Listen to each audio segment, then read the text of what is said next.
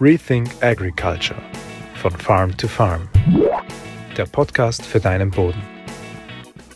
Maisstroh einzupflügen, um einen Fusariumbefall für die Folgekultur Weizen zu verhindern oder zu reduzieren, ist eine verbreitete Strategie, die da auch funktioniert, aber die natürlich Kollateralschäden birgt. Wie das Ganze ohne Bodenbearbeitung ähm, in Direktzeit auch funktionieren kann, also Fusariumdruck für die Folgekultur zu reduzieren, das zeige ich dir in diesem Video. Hallo und herzlich willkommen bei diesem Video von Farm to Farm. Mein Name ist Christoph Kutscher. Ich freue mich, dass du an dieser Stelle wieder dabei bist. Also in diesem Video geht es um den Fusariumpilz. Den kennst du mit großer Wahrscheinlichkeit.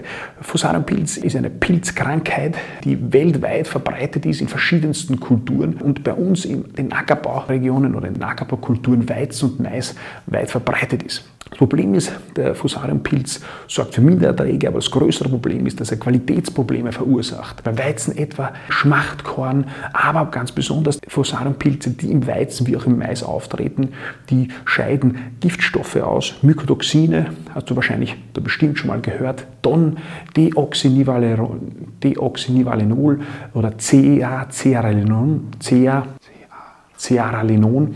Das sind Mykotoxine, die hochgiftig sind und die führen dazu, dass das ähm, Erntegut Weizen oder Mais nicht als Lebensmittel, aber auch nicht als Futtermittel verwertet werden kann. Das heißt, dieser Fusariumpilz birgt ein großes Risiko. Das Problem ist aber, dass der sowohl der Mais wie auch der Weizen von den gleichen Fusariumarten befallen werden kann. Das heißt, wenn der Mais infiziert ist und das Mais, der Mais geerntet wird, das Maisstroh dann am Acker liegen bleibt, dann ist das Risiko besonders hoch, dass aufgrund dessen, dass am Maisstroh der Fusariumpilz noch vorhanden ist, die Giftstoffe natürlich auch und entsprechend die Sporen vorhanden sind, dass dann, wenn darauf Weizen folgt, eine Infektion des Weizen mit Fusarium sehr wahrscheinlich ist. Das kann schon beim Keimen passieren, aber wie gesagt, das viel größere Problem ist die Infektion später vom Beginn, zum, vom Beginn des Ehrenschiebenden bis zur Blüte des Weizens. Wenn das passiert, das setzt voraus, dass die Sporen, die am Boden irgendwo vorhanden sind, durch Wind und Regen äh, nach oben getrieben werden zu den Ähren.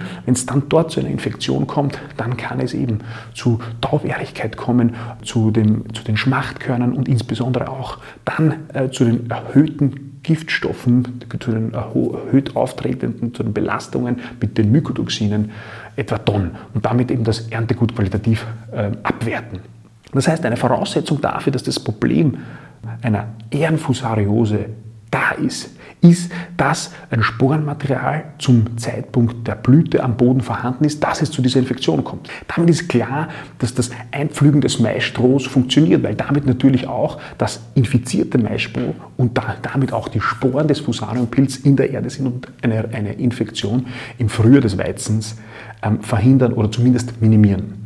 Die Frage ist aber, wie funktioniert das Ganze auf Betrieben, die ganz auf Bodenbearbeitung verzichten und das Maisstroh an der Oberfläche bleibt. Und es funktioniert. Die Antwort ist relativ einfach, es funktioniert mit dem Bodenleben.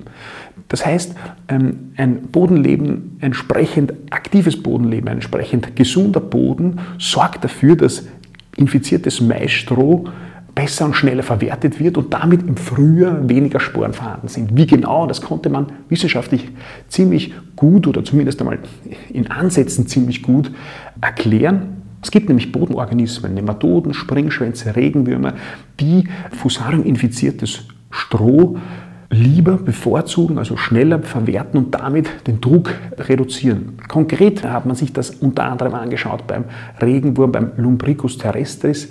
Das ist der in Europa bekannteste und der auch am weitesten verbreitetste äh, Regenwurm, der gemeine Regenwurm. In einer Studie zu diesem, mit diesem Regenwurm konnte man nämlich zeigen, dass dieser Regenwurm Fusarium infiziertes und Don belastetes Stroh gegenüber nicht infiziertem und nicht belasteten Stroh bevorzugt. Das heißt, der Regenwurm sucht sich ja die organische Masse an der Oberfläche, zieht die in die, in die Regenwurmgänge hinein und dort wird dann das organische Material von ihm und den Mikroorganismen in den Regenwurmgängen verwertet. Das Interessante ist aber, wenn er an der Oberfläche auswählen kann, sozusagen zwischen infizierten und nicht infizierten Regenwurmstroh, dann nimmt er mehr und schneller Gewicht zu, wenn er infiziertes, Fusarium-infiziertes Stroh in Regenwurmgänge zieht und verdaut. Das konnte man eben in dieser Studie nachweisen. Und das bedeutet, wenn der Regenwurm das infizierte Stroh in die Regenwurmgänge Bodengänge hineinzieht, dann ist das natürlich auch von der Bodenoberfläche weg. Dann zieht er natürlich auch damit das Stroh und die Sporen, die zur Infektion in der Folgekultur Weizen führen kann, in die Regenwurmgänge und reduziert im Grunde genommen, genauso wie bei einer starken Bodenbearbeitung, das Risiko der Infektion des Weizen mit Fusarien in der Folgekultur, weil schlicht weniger infiziertes Stroh an der Oberfläche ist.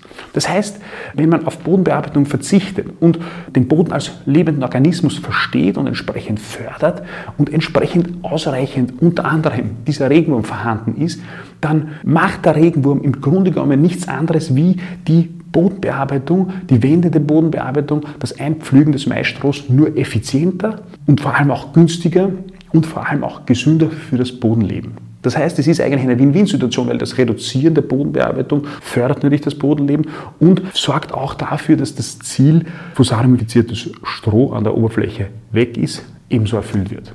Das bedeutet, das Ziel muss sein, den Boden als Organismus zu fördern und zu füttern und so insgesamt dafür zu sorgen, dass der Boden gesünder ist und das wiederum bringt ebenso eine Reduktion des Fusarium-infizierten Strohs an der Oberfläche und sorgt dann letztendlich auch für gesünderen Weizen in der Folgekultur. Also ich hoffe, du hast aus diesem Video was mitnehmen können und ich hoffe, dass wir uns beim nächsten Mal sehen. Bis bald. Rethink Agriculture von Farm to Farm. Der Podcast für deinen Boden.